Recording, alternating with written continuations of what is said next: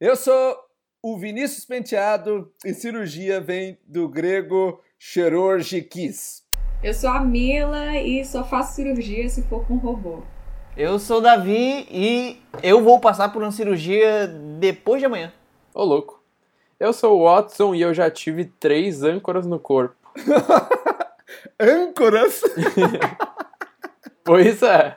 Então, por favor, comece, Fica aí o mistério. comece falando o que, o que é isso, por favor, seu Watson. Como assim? Bom, uma âncora é aquele negócio que você pega no navio, joga no mar para estabilizar. É basicamente a mesma coisa, só que no nosso corpo. É, Como assim? Eu tive alguns acidentes durante a vida, eu tenho um corpo de velho, né? Imagina uma doença de velho. Eu tenho. É, tá. Desde labirintite até problema em articulação. E um dos problemas em articulação é meu ombro ser raso. A gente tem dois ossos principais no ombro. Um é côncavo e o outro é uma bolinha. A bolinha fica rodando dentro do osso mais côncavo. É. O negócio é que meu ombro, ao invés de ter um osso muito côncavo, ele é meio plano, meio raso. Tá. Aí ele é muito fácil de deslocar, sair do lugar. E eu descobri isso quando eu tinha uns 15 anos e eu tava jogando vôlei na educação física. Eu fui batendo uma bola, uma bola assim perdida, tava caindo no chão e meu ombro basicamente voou do, do lugar, saiu do lugar. Ai, que foi delícia! uma luxação que dá pra ver a olho nu, basicamente. Você conseguia ver na minha pele o ombro fora do lugar. Que demais! Pois é, demais Nossa, para as outras que pessoas que demais não é bem o que eu ia pensar, mas tudo bem. E como é que a âncora ajuda? Ela faz esse trabalho de segurar o, o osso bolinha no lugar? São de que que titânio?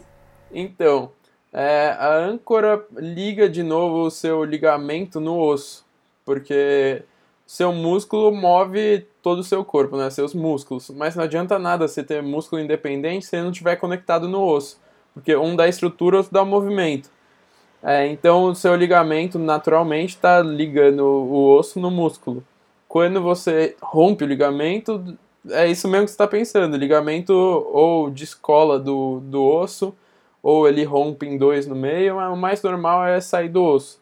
E a âncora serve para conectar de novo o seu ligamento no osso até cicatrizar. Mas as âncoras são do quê? Qual é o material das âncoras? Depende. Depende. Você tem uma de cada tipo? Ele tem uma coleção de âncora na parede. Uma de assim. marfim, outra de Tem gente que É. coleciona o álbum da Copa, né? Quando eu, quando eu comecei, se você que está ouvindo prestou atenção, eu falei que eu já tive três âncoras no corpo. Ah, desculpa! Então você fica se perguntando. Mas, cara, Tô você bem, teve que bem, fazer tô- uma cirurgia pra colocar e outra pra tirar a âncora. E não, porque a ciência é maravilhosa. Eu só coloquei três âncoras absorvíveis. Então, depois de dois Uou! anos, a âncora sumiu do meu ombro. O ligamento já cicatrizou de novo e eu não tinha mais nada, basicamente. Eu fiz ressonância magnética e tava limpinho, como se fosse um ombro normal, natural. Só que aí estourou de novo. É, não, não, porque o ligamento cicatrizou bonitinho no osso. O trabalho da Mas por que cirurgia, três? Mas por que três diferentes? porque eu não rompi só um, mas rompi três ligamentos de uma vez. Ah, Caraca, tudo foram, isso foram só. três, as três reabsorvíveis ao mesmo, na mesma cirurgia. exatamente, exatamente. Ah, É. E não foi só essa vez jogando vôlei que eu desloquei o ombro, eu desloquei pelo menos mais 15 vezes antes de fazer a cirurgia. Só que na última vez o meu ombro saiu do lugar dormindo. Eu fui virar na cama e acordei com o ombro fora do lugar. Pra vocês terem noção de como é estável o meu ombro. Era, né? Porque depois da cirurgia ficou normal. Mas Ah, o meu. maravilha. Mas isso dói? Dói assim? demais, dói muito. É como se seu osso quebrasse. É, ele Credo. Imagina o seu, sei lá, o seu dedo saindo do lugar. É basicamente o que acontece com o ombro também. Nossa, É, eu não sei como estão os ouvintes, mas eu tô abraçada na cadeira aqui nesse assunto. Nossa! é, uma luxação é basicamente quando o seu osso sai do lugar, sem, sem quebrar. É, O- mas Mas é, alguém. enfim, ah, desculpe, fale. ele- o meu ombro, na última vez que saiu do lugar, ele decidiu não voltar mais, de jeito nenhum, porque todas as 15 primeiras vezes ele saiu do lugar, depois de uma meia hora ele voltava. Só que dessa vez na cama, saiu do lugar, eu tive que ir pro hospital com o ombro fora do lugar, no carro, gritando de dor, com qualquer movimentozinho. Cheguei no hospital, deitei na maca e os médicos começaram a lutar pra colocar no lugar e não entrava de jeito nenhum. Aí eles falaram: Ó, se esse ombro não entrar no lugar, a gente vai passar a cirurgia agora. Aí eu falei: Puta que pariu, tem que relaxar. Porque é uma, é uma dor muito grande, então você fica tenso, contraindo o músculo involuntariamente, né? Aí eles colocaram morfina direto no meu ombro. Eu consegui Ah, relaxar, eles forçaram pra entrar no lugar. Só que foi um negócio tão forte que rompeu os três ligamentos nessa hora. Aí. Ah, foram. Ah, Foi assim, foram os caras que romperam. pois é, que foi na hora de absurdo. voltar. Mas é, é um negócio que absurdo tem essa. que forçar pra voltar pro lugar, não tem outro jeito. Então, não foi culpa deles. Meu ombro que é uma bosta mesmo. Será? Mas eu fui fazer cirurgia. né? Eu primeiro tentei é, voltar ao normal com fisioterapia, que é a primeira tentativa antes de alguma coisa tão invasiva. Mas eu precisei operar mesmo e foi a melhor coisa que eu fiz, porque depois do longo período de fisioterapia, meu ombro é praticamente normal. Ê! Coisa boa. E você, você deu Watson. sorte, porque assim, você falando do seu ombro, dá pra mexer à vontade, é uma região que dá para os médicos intervirem. O problema que eu tenho de ligamento é na mandíbula. E a primeira Nossa. coisa que o o médico falou pra mim quando eu comecei a fazer fisioterapia foi: você toma cuidado, você cuida desde agora, porque se for fazer cirurgia na região do rosto, corre um risco seríssimo de eu perder movimento da face, porque tem muito nervo nessa região. Então Aham. não é uma coisa que eu posso fazer uma intervenção cirúrgica facilmente. Eu tenho que fazer fisioterapia de tempo em tempo, tenho que fazer todo o tratamento paliativo mesmo, porque se eu quiser corrigir com cirurgia, é uma cirurgia de altíssimo risco. Ah, nem fale. Mas o que, que você tem na, na É, mandíbula? o ligamento da, da minha mandíbula já não existe mais, então bate osso com osso quando eu, eu mordo, bato um dente no outro, sabe? Aí o osso da mandíbula colide um com o outro. Aí é uma dor absurda isso. Credo, você não tem, você não tem enxaqueca por causa disso, Camila? Sim, sim. É, É terrível. eu ge- geralmente quem tem problema na, na junção aqui da mandíbula com a, com a cabeça, vamos dizer assim, tem, tem enxaqueca também, porque os músculos do rosto contraem, da testa, é um horror. O pior não é dor de cabeça ou dor na própria mandíbula. O pior é que quando eu tô desleixada e eu não, não cuido direitinho, acontece às vezes de eu abrir a boca e não conseguir fechar, ou não conseguir abrir a boca às vezes, porque Cacilda. trava de, é, trava de uma forma. Quando eu fico muito tempo sem usar a placa, que é o tratamento, você dorme com a placa, né? E que eu acordo de manhã, eu fico, sei lá, uma hora ou duas sem abrir a boca. Eu não consigo Nossa, é tomar horrível. café, não consigo escovar os dentes, é horrível. Só que a intervenção cirúrgica é muito invasiva, né? Então não rola de fazer. Caramba, e quando tu vai, por exemplo, sei lá, comer um, sei lá, um hamburgão aí no, no meio da rua, e aí ele, sei lá, tu tem que tomar cuidado, né? Tu tem que às vezes perguntar se ele é meio grande. É, hoje em dia eu já consigo dar uma puxadinha e colocar no lugar, mas. Tem que ser cachorro quente americano só com a salsichinha, não pode ser o paulista com 300 mil, mil ingredientes. Aliás, vocês sabem que cirurgia, eu estava vendo a definição aqui, é, é quando, porque eu estava pensando que cirurgia era uma intervenção na qual você tem que necessariamente cortar, né? Era a definição que eu entendia que era a minha. Mas não necessariamente você precisa cortar. Segundo os, os, as pessoas que fazem dicionário aqui, que trabalham com significados, ela é uma, uma, um procedimento em que você usa um objeto, você usa as, as suas mãos, não as suas mãos nuas, né? Um objeto nas suas mãos para fazer a intervenção no, no paciente. Eu só consigo pensar em eh, cirurgia usando laser, que se você não cortar, você queima alguma parte. Mas não sei. É que não deixa de ser, que não deixa de ser um corte. É, só muda a escala, né? Mas, é, mas essa, essa definição deve ter sido adaptada ao longo do tempo, porque essas tecnologias de laser e tal só veio depois. Uhum. Sim, mas não é um cirurgia- corte. Mas laser não é um tipo de corte também? E outra, não é um equipamento, não é um objeto que usa para intervir?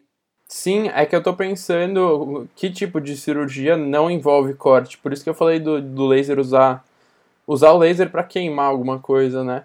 Mas eu não consigo pensar É. em outro tipo de cirurgia que não seja essa e não tenha corte. Vocês conseguem? A espiritual só. Muito bem lembrado. Você usa uma colher. Como assim usa uma colher? É, é o assassino terrivelmente lento com arma extremamente ineficiente. Ah, é. Deveria ter feito isso no ombro. Mas Davi, conta da cirurgia que você vai fazer amanhã. Verdade, Davi. Ah, então. Eu, eu nunca pensei que as pessoas iam querer saber disso. Eu quero. Parece um, um assunto meio assim, chato, né? Tipo, parece aquela conversa que a sua tia tem com, com, com você e que você não tá muito afim de escutar sobre, a Joanete dela ou alguma coisa assim. Mas enfim, a pergunta foi feita, então. É, eu, vou, eu vou fazer uma cirurgia de. é, que eu vou tirar dois sinais das minhas costas. Pinta? E eu tenho até mais um pra tirar aqui na frente, é, no, no peito, mas ele disse que não é uma boa ideia porque vai ficar meio ruim de É o dormir. terceiro mamilo? Ah, antes fosse. Ai, credo, é coisa, é coisa ruim, ah, Davi? Ah, eu não sei, eu vou tirar porque eu não sei o que é, né? Ah, tá. Tirar para evitar uma complicação, é isso? Não, eu vou tirar porque eu não sei. Eu não sei o que, que é isso. Talvez seja algo ruim, então é bom Ah, tirar tá, logo. então. E na, no caso da minha família, a gente tem um pouco de. É, posso dizer? É uma certa tendência de ter um câncer de Ah, pele. certo. certo? Meu avô agora, por exemplo, tá sofrendo com isso. E aí eu fiquei, eu não sei, um pouco assustado com isso. Aí eu, caramba, eu sou cheio de sinais também, era melhor dar uma olhada. E eu fui na dermatologista e foi tiro e queda. Ela falou que tinham três pra tirar. Ah, tá.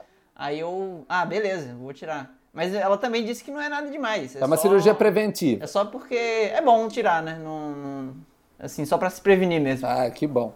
A galera da saúde que estuda os cânceres de pele usa um termo que eu esqueci, mas se a sua, é, o seu sinal, a sua pinta é assimétrica, não é uma bolinha perfeita, se ela tem alguma, algum relevo a mais do que normal, já é bom ficar esperto no dermatologista, porque pode ser um exatamente. sinal de alguma coisa que progrida. Mas a maioria das pintas, sinais, são benéficas. Benéfica não. É, esqueci o nome. Não maléficas, benignas. Benignas, é. isso, benignas. É, Significa que ela só vai ficar ali onde ela tá, né? É. Ainda bem, viu, na verdade, porque eu sou uma pessoa que tem uma constelação inteira nas costas. A maioria deles não, não tem efeito maléfico nenhum no seu corpo. Pois é. E é, é verdade, a minha dermatologista falou isso mesmo. Ela disse que é, era bom ver se é, como é que era a textura dele, se fosse tipo meio áspero, se tivesse bordas irregulares. E o pior caso de todos seria se ele tivesse aparecido recentemente. Uhum. Assim, porque se ele tiver aparecido recentemente, ele já tivesse assim num tamanho razoável, aí já é uma coisa realmente pra se preocupar um pouco mais. Sim. Mas não é o meu caso. Foi, foi foram só coisas de leve mesmo, só por É, uma, mesmo. meu pai passou por isso há pouco tempo e é super simples. Você chega, faz rapidinho, sai no mesmo dia, você faz até no Anestesia consultório. local, né? É, não precisa nem ser em hospital. É, é, é, local. É que bom. Então é só é preventiva, mas é bom que a informação está posta aí. Caso você descubra que na sua pele apareceu alguma mancha que você não conhece, alguma coisa esquisita na sua pele, não deixe de procurar ajuda. Principalmente se você mora no Brasil, porque é o tipo de Exato. câncer mais comum. Não, isso eu não sabia. Principalmente se você mora no Nordeste. Porque o Exato. Nordeste. Alô, Davi. E esse lugar, eu, eu moro num lugar onde o. é, não sei como é que eu posso dizer isso, mas o slogan do Ceará é a terra da luz. Ah, que lindo! É bonito mesmo, só que É com a luz vem o calor infernal também. E vem É, Deus Jesus. Cristo nas nossas vidas. Vem tudo. Vem tudo, ah, essa luz. O... Mas uma outra, uma outra coisa aqui. Eu, então, minhas, minhas cirurgias todas, elas foram. Acho que a mais agressiva de todas, eu era bebezinho. Foi a de tirar a fimose, de, de tirar a capinha que cobre a cabecinha do, do peru. Uhum. Você é judeu? Invasiva? Como é que é? Ela, você tem que tomar anestesia. Pelo que eu, minha mãe me disse, isso aí eu vou contar. Que ela disse que eu tive que tomar uma anestesia e daí você, é, mas que não foi local. Eu era bebê. Não sei qual tipo de anestesia eu tomei. E aí você, ah, o médico vai com bisturi e corta a pelinha que cobre a glande, né? Que é a cabecinha do, do pênis. Sa- sabe como é que é glande em inglês? Não. Blig. Não. Como? Nunca tinha ouvido falar. Também não. É uma, bri- é uma piadinha. Aqui tem informação. Aqui tem informação, Rogerinho. Não, mas é uma, só uma piadinha. Com a palavra big. O... Aí você corta a, a pelinha e joga fora. Basicamente é isso aí, a, a glande fica. Porque geralmente a pelinha pode ficar grudada junto com a glande, fica difícil de, de limpar a área. E a, e a área pode. É uma, você pode correr um risco maior de ter uma infecção.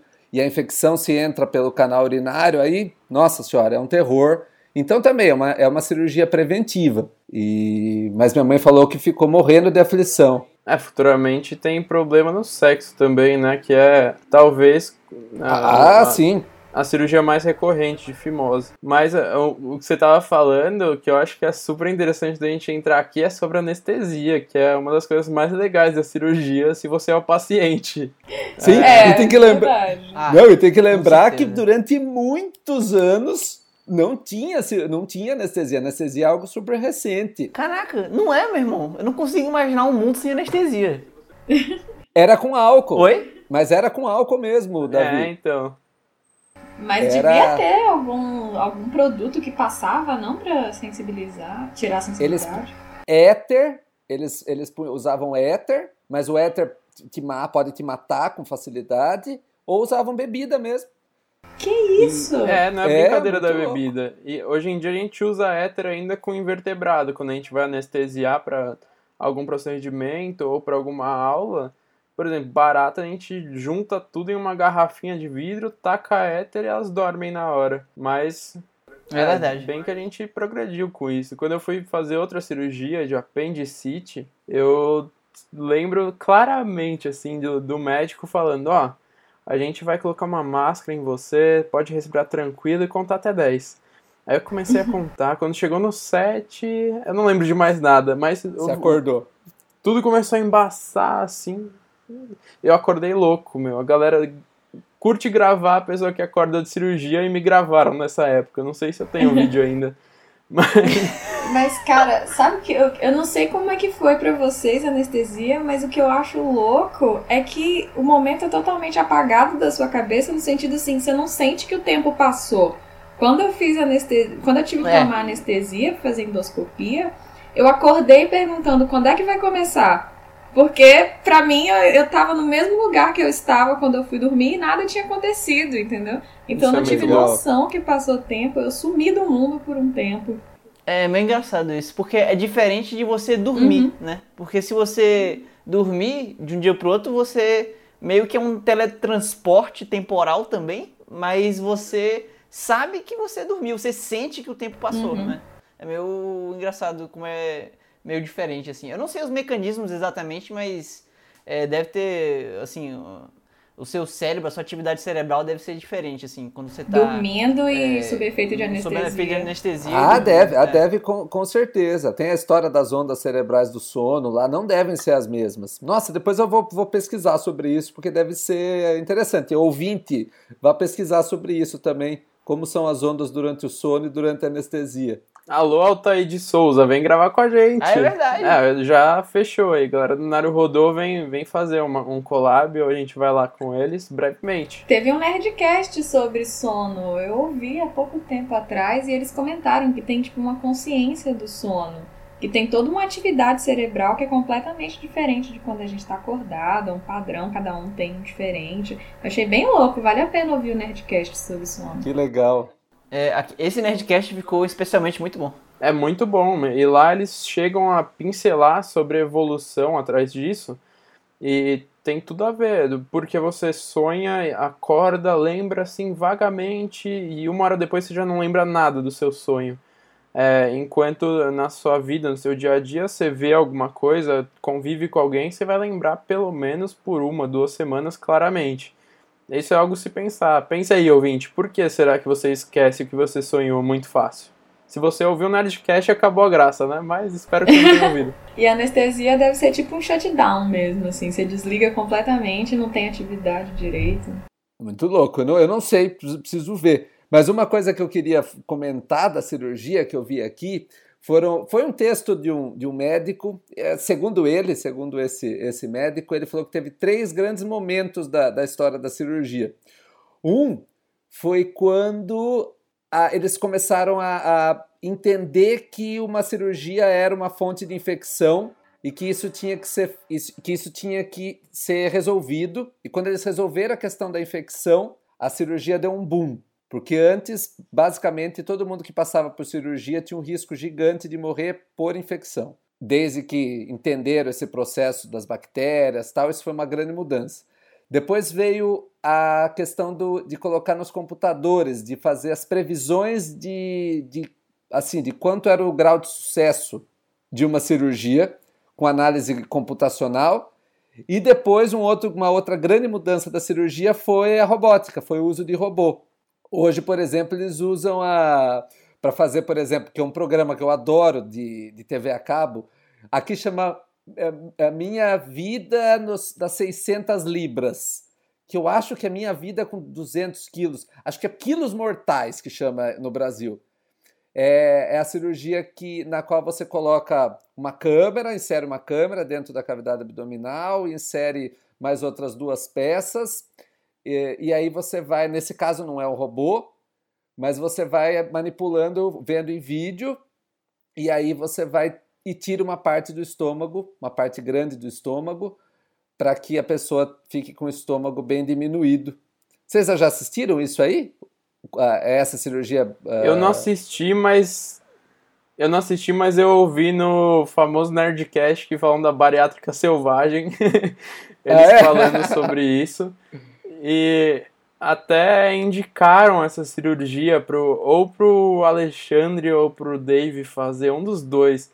Mas eles logo saíram correndo, primeiro porque eles não conheciam a Mila para explicar direitinho como funciona. E segundo, porque é um negócio muito novo, né? É, pelo menos aqui no Brasil, eu nunca vi alguém que fez essa cirurgia e eu conheço algumas pessoas que fizeram é, bariátrica. Você não está falando com o robô, porque esse que eu vejo é, é, a pessoa operando só os equipamentos com vídeo, mas não é um robô. É um robô, de qualquer forma. Assim, ah, eu não é? sei. Desculpa, Camila. Não, não, não só para explicar, porque é um pouquinho diferente. Eu não sei quais que já estão em atividade no mercado, mas o que a gente tem, tipo, até esses que o, o cirurgião opera, eles intervêm também, porque eles corrigem movimentos, por exemplo, se o cirurgião tremer o equipamento ele não vai tremer, ele vai corrigir esse tipo de ruído na movimentação. Eles, ah, eu não sabia. Da hora. É, Nossa, eu não sabia também. É bem legal. Eles treinam esse, essa máquina, esse software com várias cirurgias, né? Para que caso alguma coisa saia do comum, do que se espera de uma cirurgia, o robô vai corrigir ou vai alertar, pelo menos, que o cirurgião está fazendo uma intervenção que ele não conhece. Então, que demais! Vai, é.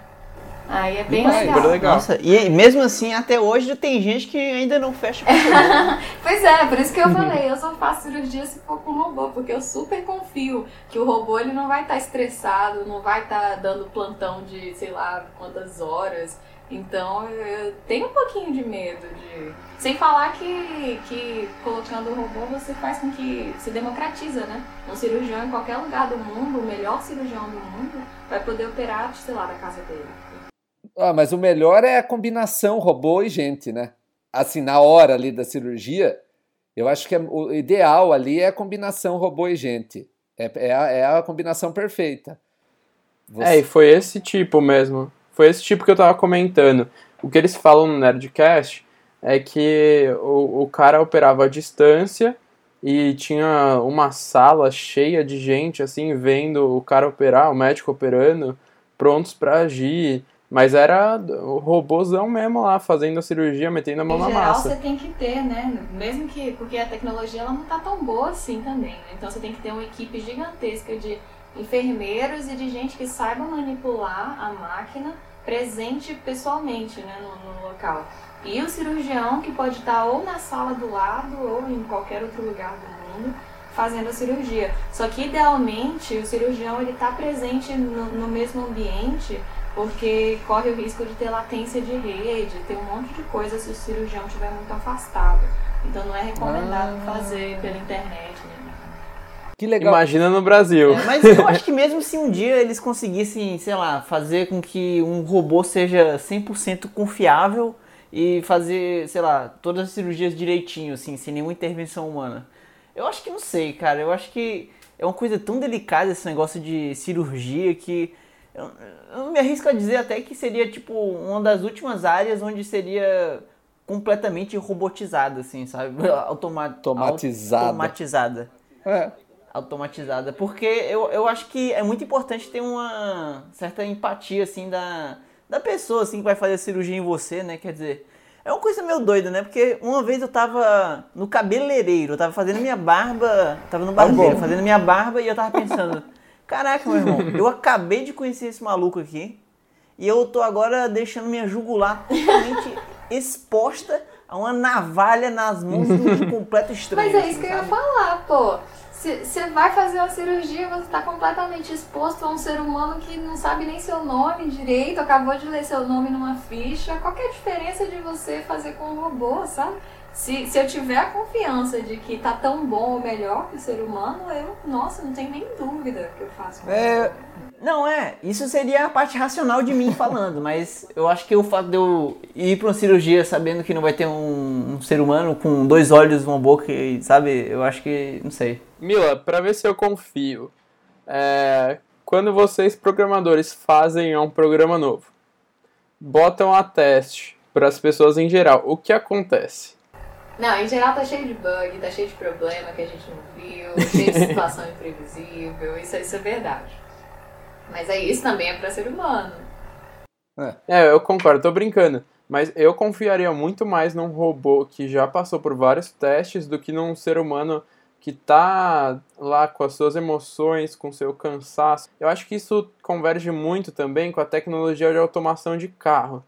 Que, se eu não me engano, é o Uber que está liderando as pesquisas sobre isso no mundo, mas é, eles É conseguiriam muito não- se não tivessem. Não. Google, é isso, né? Se todos os carros fossem controlados por robôs, entre aspas, a gente conseguiria não ter mais sinais, não ter mais batidas, se tudo fosse normal, né? E mesmo que tivessem algumas, estatisticamente o número seria muito menor do que se fosse por humanos. Eu acho que na cirurgia é o mesmo.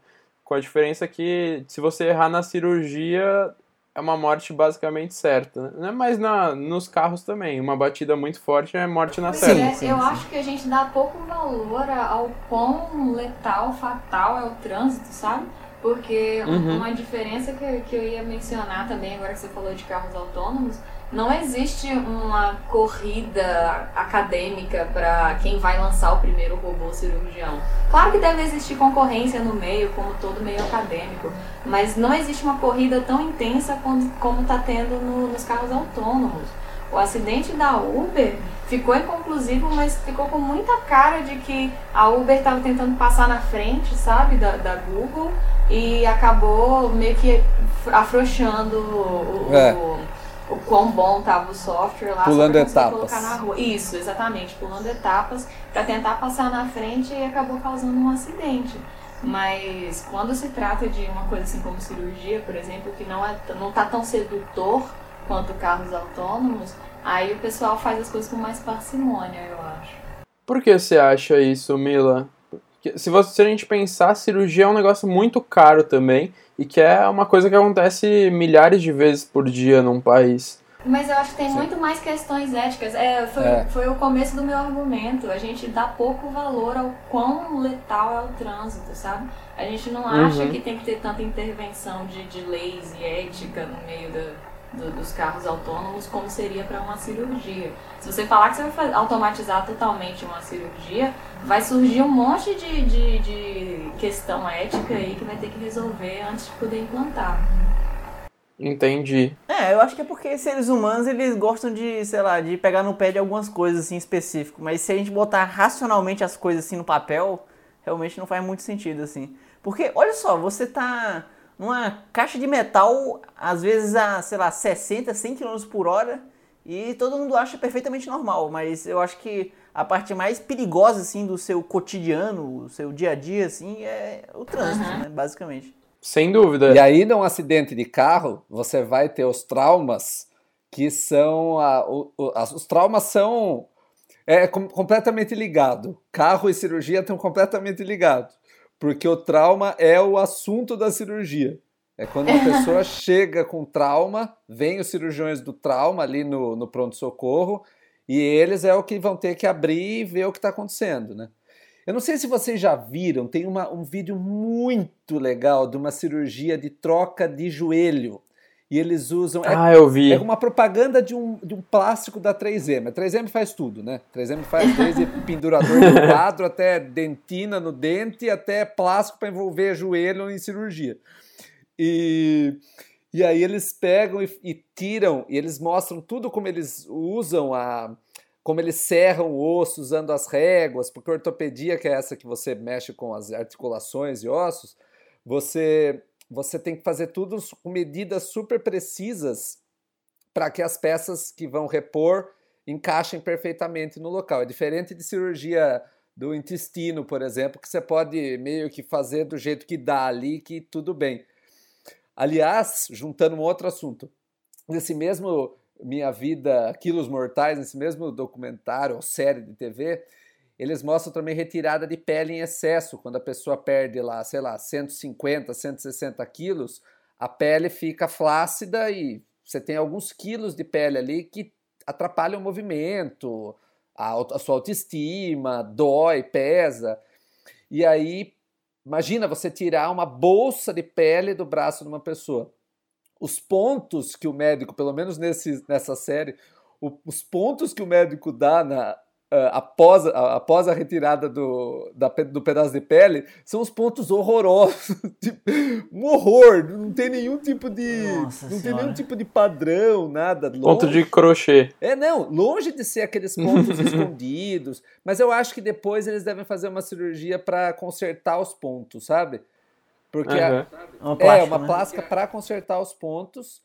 É, porque nesse momento acho que o ideal é que você meio que só feche, porque também tem que enfiar os drenos para tirar o excesso de líquido da inflamação. Então deve ter as explicações, mas os médicos aqui que vão saber isso.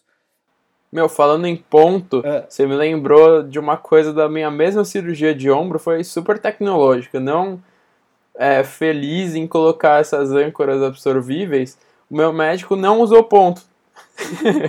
Tipo, ele, ele, abriu uns 10 centímetros no meu braço e eu não tenho nenhum ponto. O único ponto que ele usou foi interna para ligar as âncoras no meu osso ou no ligamento, sei lá o que ele fez porque eu não sou médico.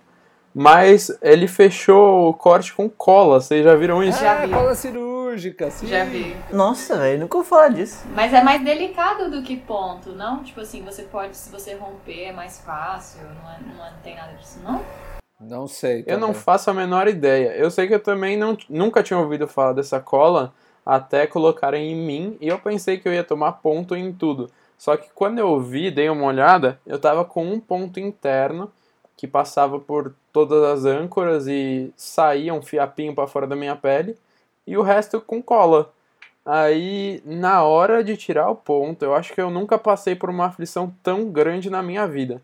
Eu cheguei na sala de, do meu médico, falou: Ah, tá pronto para é. tirar o ponto? Dá uma respirada aí. Aí ele saiu da sala e chegou um cara de uns dois metros de altura com um alicate gigantesco na mão, que para mim, o alicate, só o alicate tinha um metro e meio. pelas minhas lembranças. o cara pediu pra eu respirar fundo e puxou de uma vez o ponto que saiu até meu intestino pelo ombro. Nossa, Jesus. é um negócio que me dá aflição até hoje. Mas o meu. Nossa, que delícia. O meu ombro não tem nenhuma marca de ponto. Que porque demais. foi com cola. Nossa, como a, como a ciência é maravilhosa, né, cara? Nossa senhora. É maravilhosa. maravilhosa. Nossa, e eu fico pensando, antigamente, né, cara? Tipo, as, eu acho que as pessoas, quando iam no médico, assim, antigamente, bem antigamente, sei lá, medieval ou antes disso, sei lá, o pessoal ia no médico e. É, acho que o mais comum era a pessoa sair pior de lá, né? eu me lembro que tem, eu, eu vi em história que tinha uma coisa chamada trepanação, que basicamente a pessoa achava que, sei lá se, a, se alguém tava com febre ou, sei lá, com dor de é, barriga, é, problemas coisa assim, geralmente problemas ela mentais, simplesmente fazia um furo no crânio do que indivíduo. Isso? E assim deixava vazar um pouco de, de, de, líquidos lá de dentro. E aí assim eles esperavam melhorar. E nem sempre funcionava, né? Isso não é, não é nem tão antigo, meu. A lobotomia existiu até pouco tempo legalmente, até o século passado. E ainda tratam doenças é, mentais, doenças psiquiátricas, é, não, num viés que tinha colobotomia, como se fosse alguma coisa muito anormal. Mas é uma doença como qualquer outra, né? Mas, viu, a história da trepanação, voltando para a história da trepanação, o que, que eles faziam? Geralmente era conectado com doença mental. Então você tinha, uh, imagina, é, ansiedade, depressão, eram tratados com, com trepanação.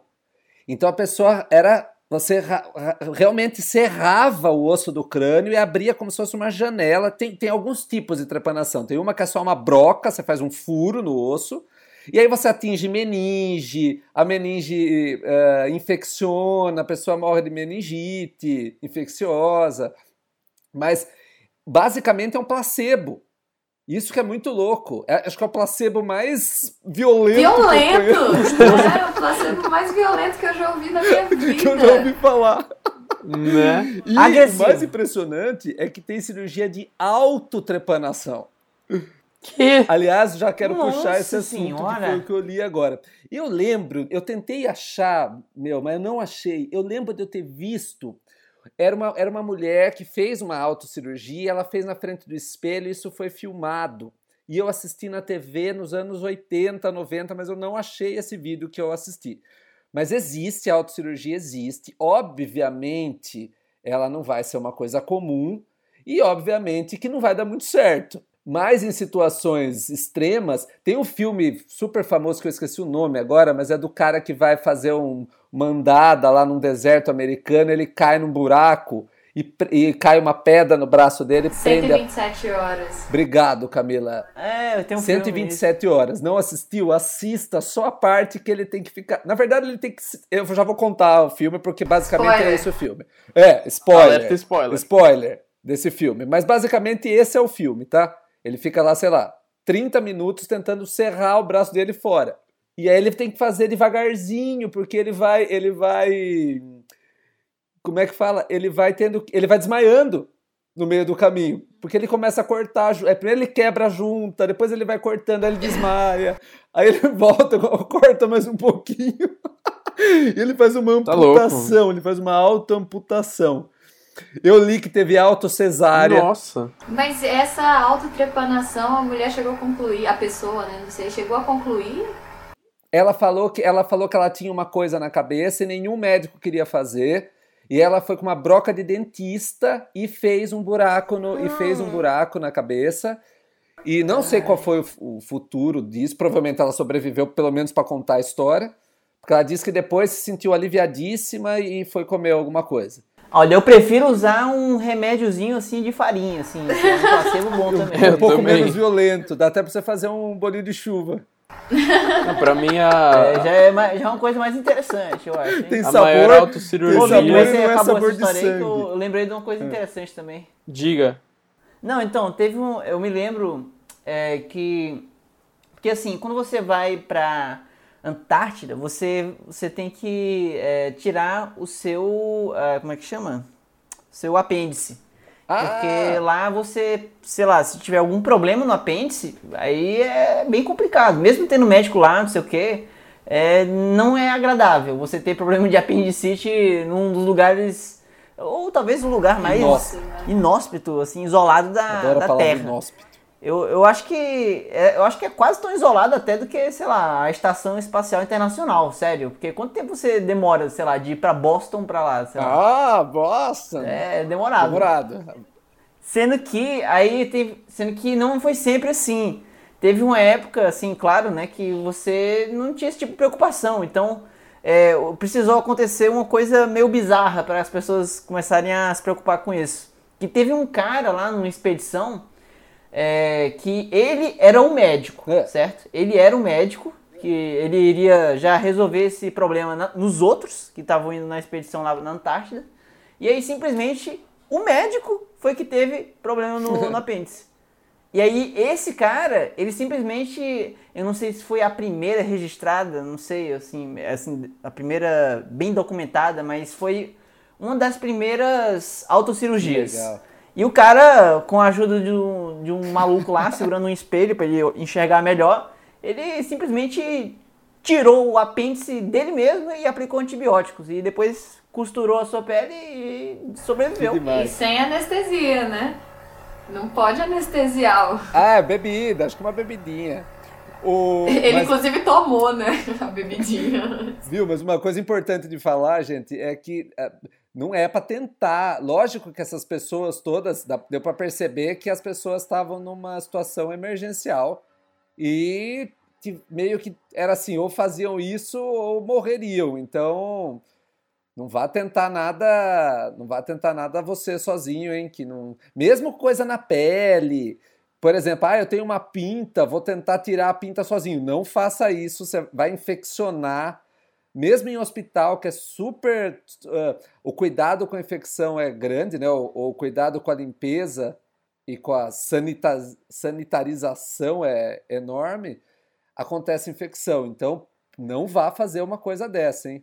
Eu, eu vou falar uma coisa com muito menos relevância do que, que você falou agora, mas não faça intervenções que você não sabe fazer, em equipamento, em nada, assim. Eu fui outro dia mexer no, no, no contato do, do meu notebook, e pra quem não sabe, eu sou de computação, trabalho com robótica, mas é só com software, não mexo em hardware.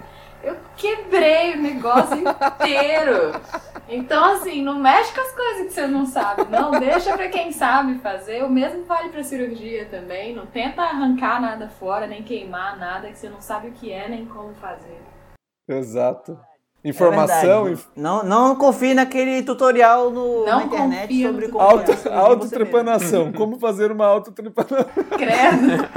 Cinco passos fáceis. Tem Fiz uma e pessoas veja só no que deu. Nossa. Ah, mas, meu, o moço e a moça da TI e biólogos têm que saber fazer tudo. A gente tem que saber todo nome de bicho que pode existir na face da Terra e moço do TI e moça da TI tem que saber fazer qualquer coisa em computador também. Pois Ah, é, tem que consertar micro-ondas. Quantas vezes já tive que arrumar relógio de micro-ondas? Mas uma coisa que eu fiz, eu destravei um videogame que eu tinha vendo um tutorial de um menino de uns 10 anos. e juro, eu fiquei com o furico na mão, porque tinha uma hora lá que se, se a internet caísse, o, o videogame já era. E eu lá usando e demorava, tava invertido na tela, era uma coisa complicadíssima de fazer. Quase uma cirurgia, né? Não, uma cirurgia eh, eh, no- no- nos chips. E deu certo.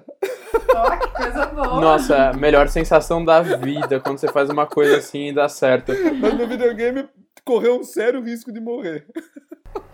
Eu já fiz uma cagada muito grande no laboratório, dentre as várias que eu fiz. Uma delas foi usar uma pipeta, que para quem não sabe é um instrumento que você consegue pegar líquidos de uma forma muito precisa. Mas você não pode puxar o líquido até um limite que tem um algodãozinho, um filtro. Se chega ali e você continua forçando, caga seu equipamento, que custa alguns milhares de reais se for muito barato. Mas o que aconteceu foi que eu era muito cabaço ainda e passou e não passou pouco, passou muito. E Saiu na mão. basicamente, É. E a, a pipeta não era qualquer pipeta, era uma pipeta elétrica que tem botãozinho pra você puxar pra cima e pra baixo. E só parou de funcionar. E eu fiquei desesperado, porque era um sábado e eu não sabia o que fazer. Aí entra o lado da cirurgia e por que eu tô falando isso nesse podcast. Eu respirei fundo, fiquei puto, mas eu respirei fundo, abri o negócio inteiro pra ver o que que tava acontecendo. Caguei, caguei, caguei. Piorou mais ainda. Só que aí eu comecei a. Eu descobri. Eu tava crente que Eu achei o Watson que ia falar que, nossa, eu abri também. tudo aquilo e aí de repente eu consegui finalmente. Não, calma, Ai, calma.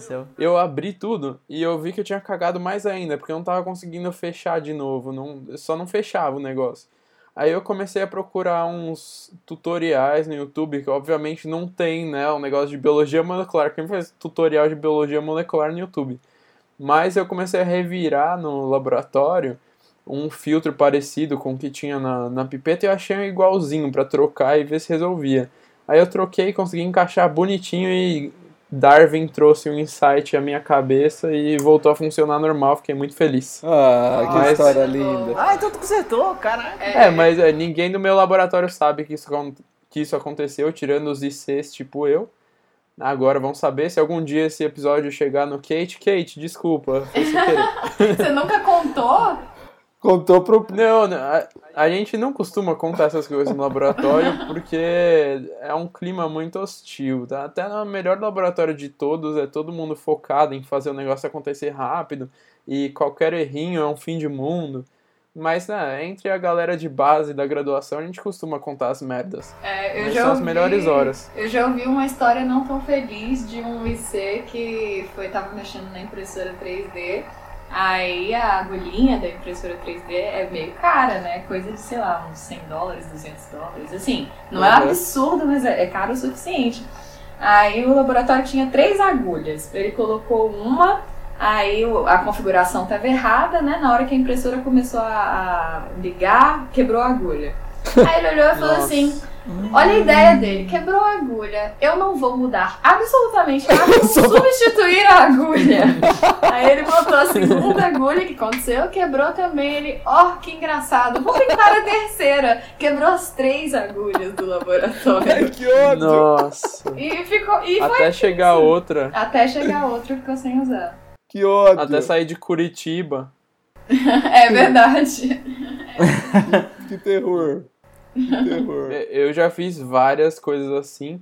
Tá Tudo bem, tem tudo a ver com cirurgia, mas tá legal.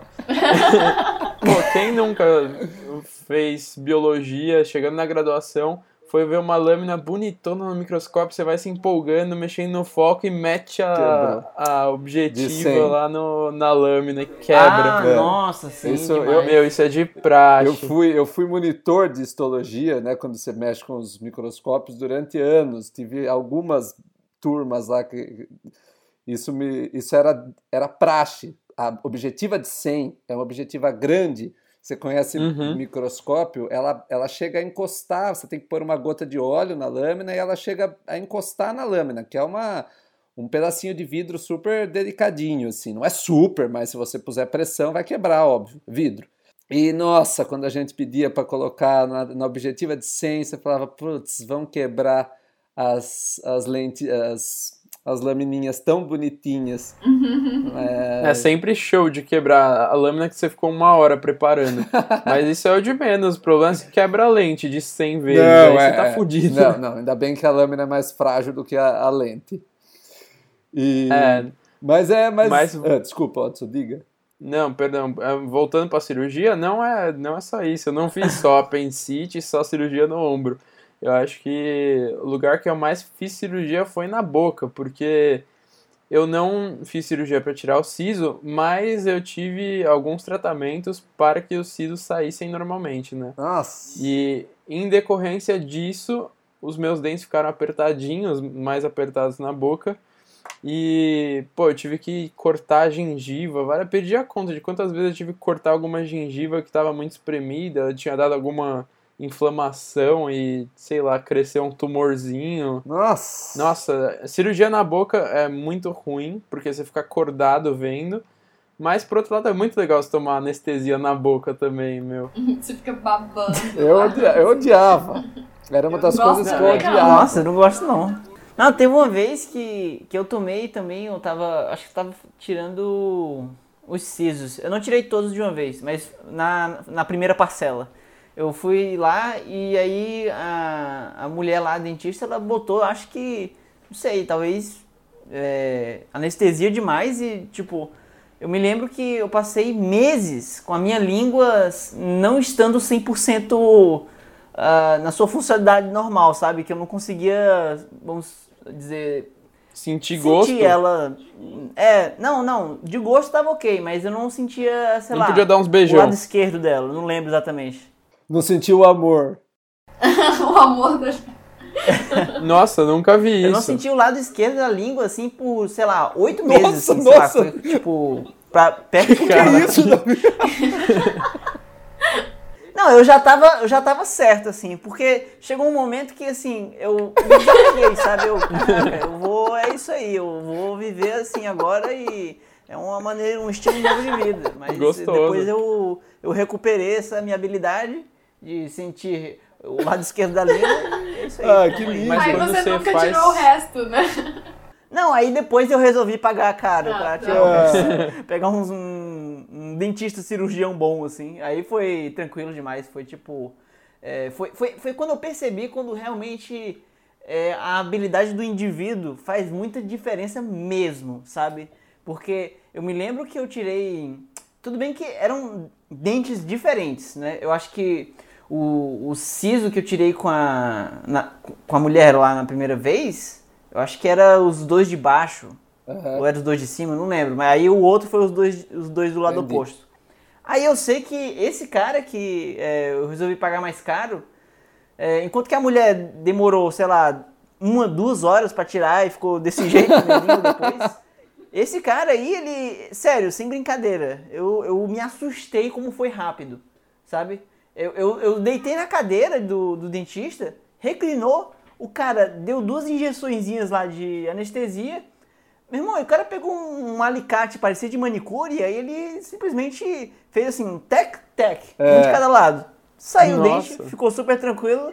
E aí, sério, foi cinco minutos. Eu, eu sentei, levantei, foi cinco minutos. E eu não fiquei com a língua É por dormente isso também. que eu por falo medo. que tem que substituir por robô mesmo, porque você imagina, tipo, tem um cirurgião tão bom, um médico, né, tão bom por aí, capaz de fazer uma cirurgia com tanta precisão, tanta agilidade. Pô, se a gente consegue fazer um robô replicar esse tipo de eficiência que ele tem, pô, aí todos os lugares que você for fazer uma cirurgia podem ter um robô como esse. Aí eu fico pensando, cirurgia que é coisa de que é tarefa minuciosa, de precisão, de agilidade, é a cara de robótica. E as pessoas ainda têm, ainda falam que não, não confiariam, que não tem coragem, não consigo entender. Eu penso muito nisso. em mim- ô, Mas meu. sabe de uma coisa que as pessoas vão falar, Camila? Eu acho que as pessoas vão, assim, querer fazer o advogado do diabo, né? Não sei. Mas eu acho que as pessoas iam dizer que, sei lá, ah, pelo menos a classe médica, eu não sei como é que ela é, assim, em relação a essa proposta, né? Mas eu fico imaginando, tipo, caraca, eles vão ficar pensando que ah, agora só o melhor de todos vai conseguir fazer cirurgias e, e as pessoas que não são tão boas assim não vão conseguir mais trabalhar na área porque, sei lá, esse cara agora vai dominar tudo, por exemplo. Não sei, talvez, talvez exista alguma preocupação mercadológica, não sei. Eu, eu acho que é mais preocupação do, de quem vai receber, do paciente, né? O paciente tem, eu ouço muito aquele discurso do que máquina não tem sensibilidade humana, não vai saber lidar com outros seres humanos. A área médica, os pacientes Uhum. aceitam muito pouco automação em geral. Apesar de que já foi comprovado, só para concluir rapidinho, que eu já entrevistei um professor da Universidade de Washington que ele trabalha com robôs cirúrgicos, o robô se chama Raven até, e ele comentou que já foi comprovado que intervenção que você usa robô, a recuperação da pessoa é muito mais rápida, porque os pontos são mais precisos, a, a intervenção é mínima na, na, na pessoa, então ela recupera melhor, a cirurgia tem menos risco, sabe, tem tudo para dar certo e ainda assim as pessoas confiam menos. Eles já fazem, inclusive, nos Estados Unidos, cirurgia de, de câncer de próstata, se não me engano, remoção de tumor. E tá dando super certo, sabe? Então, confiem. Que legal. Eu, confio, eu confiaria. Pessoalmente, eu, Da hora. eu acho muito legal da- isso que usam como ponto negativo dos robôs não terem o sentimento humano.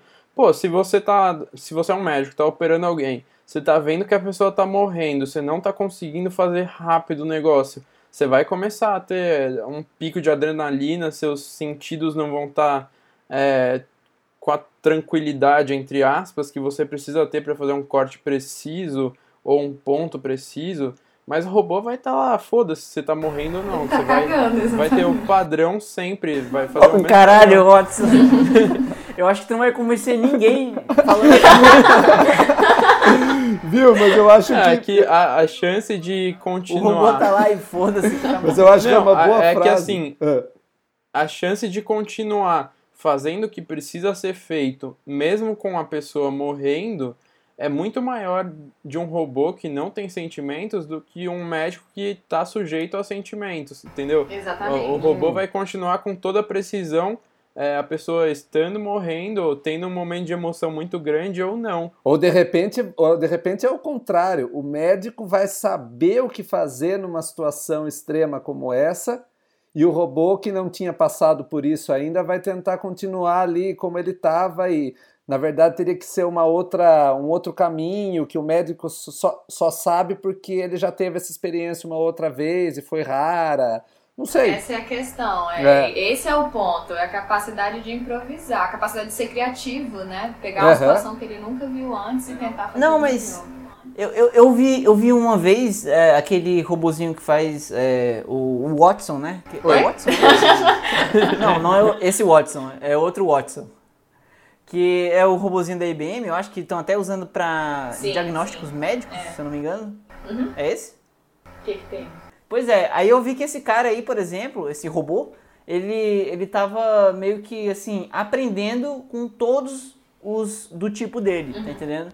Então, se, por exemplo, é, eu acho que o que vai acontecer também com robôs da área médica no geral, que é tipo, sei lá, se esse robô fez uma cirurgia e deu errado, então todos os robôs que fazem esse tipo de cirurgia vão aprender com os erros desse robô, tá entendendo? Eu entendi, tipo assim, vai ser tipo um cirurgião médico humano, ele só vai aprender com os erros dele. E esse robô, ele vai aprender com os erros de todos os robôs. O famoso machine learning. Ah, pode falar, Watson. Não, é uma pergunta para você, Mila. Isso é machine learning? Isso seria como se fosse uma única mente para todos os robôs. Já fazem isso com robôs de companhia, né? Tem a, a, o Pepper, que ele é um robô que você compra a carcaça dele mas a, a, mente, digamos assim, o cérebro dele é, é, o servidor da. Nossa, esqueci o nome da empresa agora. Da. Eu não vou lembrar, mas da empresa que fabrica o Pepper. Aí eles têm uma cloud onde todos os Peppers acessam e o conhecimento de um é o conhecimento de todos. Então o que, que eles aprendem? Eles aprendem que, como te fazer feliz, se você tá triste, como te animar, como, sabe, essas coisas assim. Então, se um aprende com a experiência do, de todos, eles aprendem muito mais rápido. Então, o que o Davi está falando seria uma situação hipotética onde todos os robôs cirurgiões do mundo inteiro estariam conectados nessa mesma cloud e aprendendo com a experiência de todo mundo. Isso seria possível, mas é o que acontece com o carro autônomo. Mas aí né? se você tiver concorrência, Nossa, se você tiver concorrência e várias empresas que fabriquem robôs e cada um vai ter sua própria cloud, ou que nem vai ter cloud, só vai. Porque é muito delicado, sabe? Você colocar uma cloud para que todos os robôs aprendam é, online, digamos assim, cada, cada ano vai renovar esse sistema, ou, ou vai ser online mesmo, todo dia vai renovar esse sistema. Você abre mais espaço para o imprevisível. Então, se você ficar atualizando sempre esses sistemas, pode acontecer, você pode perder o controle completamente. Nesses cenários onde é muito crítica a situação, você não coloca aprendizado online, você treina tudo que você tem que treinar antes, aí embarca e, e aquele robô que você tem. Se precisar atualizar, tem que passar por todos os testes, tudo de novo, para garantir que está seguro para ser liberado. Então não poderia ter um, um, uma mente centralizada como essa, que seria muito perigoso. Ah, é? Nossa, já pensou Mas... se tivesse um ataque em uma, uma central assim, no mundo inteiro, os robôs que controlam cirurgia ou carros autônomos fossem hackeados e, pô, seria um novo tipo de terrorismo o pior possível, né? Ah. Não, mas o pior, o pior de tudo é que eu, eu vi, eu falei isso porque eu também sei que o, uh, os carros da Tesla, que eles não são 100% autônomos, mas estão ficando cada vez mais, o Elon Musk, ele, ele disse, ele disse que os carros da Tesla, não sei se é todo dia à noite, enquanto você está dormindo, mas com certa frequência, eles fazem uma atualização que é exatamente isso. Eles aprendem com os erros de todos os outros carros Cara, da mas companhia. Você abre muito espaço para imprevisível. E como a gente falou, né, o, o, o, trânsito é tão perigoso às vezes quanto uma cirurgia, é. né? É. Isso já está acontecendo, sabe? Eu, eu seria a muito já tá se tremendo. Não, eu seria muito cuidadosa com esse tipo de coisa, porque quando você vai treinando assim sem validar direito, você vai perder o controle eventualmente. Eu, pelo menos, eu imagino que o que a Tesla deve fazer é atualiza e continua validando. Porque atualizar o sistema que está na mão do cliente já é, eu acho perigoso. Gente, e, a, e uma. Bem, veremos o que acontecerá no futuro, que as nossas cirurgias, espero que não tenhamos que passar por cirurgias, que a sua cirurgia seja ótima, Davi, que você não tenha problema algum, que se recupere rapidinho e fique bonitão assim. Ou então, se der algum problema, esse vai ser o meu último registro. Olha aí. Meu Deus! Nossa senhora! E com esse clima Ai, fúnebre, pessoas né? otimistas. Não, com essa, com essa mensagem linda de último registro, a gente vai, vai terminando por aqui. Uma coisa que a gente não falou é o nome do nosso podcast. Ah, Pô, agora é uma oportunidade, que a gente já tem e-mail até. Exato, é o Quatro Curiosos. O nosso Twitter é Quatro Curiosos com o número 4, tá? Então é Quatro Curiosos Podcast. E. Não, esse é o nosso e-mail. O nosso Twitter é 4 curiosos pod. Só- P-O-D. Sorry. Quatro Curiosos Pod. P-O-D. E o nosso e-mail é. 4 curiosos podcast arroba gmail.com. E aí, sempre lembrando, é o número 4 mesmo. Número 4. E aí, mande lá suas experiências de cirurgia. Se a cirurgia não deu certo, entre em contato com o médium para entrar em contato com a gente. Mas é isso aí. Deixe sugestões, deixe talvez uma pressão para a gente criar logo um catarse, apoia-se para você colaborar em dinheiro com a gente. Porque é muito importante a gente ter edição terceirizada para continuar freneticamente fazendo podcast. Que somos pessoas muito ocupadas, não é mesmo? não. Mas É, somos, sim. é verdade, É, mas é aí- verdade, somos É mesmo. verdade, velho. É, isso aí, né? Mas a gente já tá conseguindo apoio e seu apoio é muito importante pra gente terceiria- terceirizar de verdade e quem sabe ter um site próprio nosso, né? Um site bonitinho, que seja fácil da gente jogar podcast pra várias plataformas. Player FM, Spotify. iTunes. Legal. Camila, palavras finais? Bom, eu só quero agradecer pelo convite, foi muito legal gravar com vocês e eu espero que esse, esse podcast seja um podcast de sucesso. E Ah. se inscrevam no canal Peixe Babel, tem que fazer um jabazinho, se vocês cur- curtem a parte de tecnologia, inteligência artificial e tal. Então vê lá o canal no YouTube. E eu quero, na verdade, eu tô curiosa para ouvir a finalização do Davi. Eu quero ouvir quais são as últimas palavras no último registro de hoje. Os últimos suspiros do Davi. Os últimos suspiros, Davi, escolha sabiamente suas últimas palavras. Ah, bom, minhas últimas palavras. Nossa, realmente ficou complicado agora, hein? Não, eu só quero dizer que eu acho que se for pra ter minhas últimas palavras, eu escolhi o melhor horário possível, o melhor momento possível, porque é, sendo o primeiro podcast da gente, ele vai ser o pior podcast. Meu Deus. Olha só. Ele vai ser, o, vai ser o pior episódio de todos, vai ser esse agora. Então eu escolhi o pior de todos pra fazer uma coisa incrível. Então é isso aí. Na verdade, eu, eu não pensei no que falar. Terminando com Se- frases se Davi filosóficas. Morrer, eu quero o Miguel. Pronto, Miguel já tem uma tutora. Davi, fique tranquilo.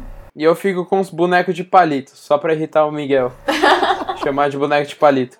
Por favor, O Goberto. o Goberto. Eu acho esse termo ofensivo. Nossa, achei, achei uma agressão com o Zugoberto. Bem, é ah, isso eu aí, também quero então. minhas palavras finais. Ah, of, co- of course, uh, Watson, sorry. Tem que fazer o jabazinho, o Disperciência, que é o meu bebê principal. Mas agora também eu tô com novos projetos aí, lá com o Centro de Estudos de Genoma Humano e Células Tronco com a Maiana Zatz. A gente está relançando o canal do YouTube, que tem um novo nome chamado Por Dentro do Genoma. Brevemente vai ter o primeiro vídeo que tá super legal. E também o vlog com a Safira do Disperciência, vulgo minha namorada, é, que chama O Mundo pela Vida. A gente faz vlogzinho de casal, bonitinho, conhecendo lugares, mas a gente tá comendo pelas beiradas e fazendo divulgação científica sem a galera saber o que a gente tá fazendo. E você, Vini?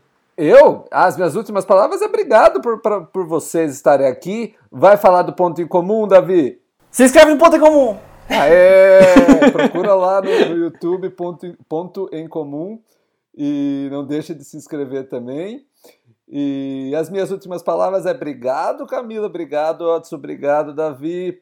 E nós ficamos por aqui. E até a próxima. Converse Me com a permite gente. um protesto? Ou não. Tem, me permite um protesto? Lógico. Protesto. Até a próxima ou não. É, eu gostei muito dessa nossa divulgação para as 20 pessoas que já conhecem nossos quatro trabalhos. Que vocês discurtam e curtam nossas páginas só pra gente ficar feliz. Aê, gostei, gostei, gostei. É verdade. E comentem, porque isso é bom pro algoritmo. Isso, Exato. Comentários. Não precisa nem fazer sentido, pode ser só, Só coisa fala. É, fala, nossa, que legal, vocês são muito legais. O... Mas é isso aí, muito obrigado e tchau. Falou. Falou. Tchau. Gente, só que o que que é esse barulheira do fundo? Meu Deus do céu, eu duvido que vai dar pra tirar esta bosta do fundo. Que barulho, eu não tô escutando não. É o da Camila? Não dava pra... Eu não, eu não tava me ouvindo. Foi mesmo. Eu tava me esforçando pra conseguir me ouvir. O que que eu tô falando? É. Pede pra, pede pra Vivi não cortar grama nesse horário.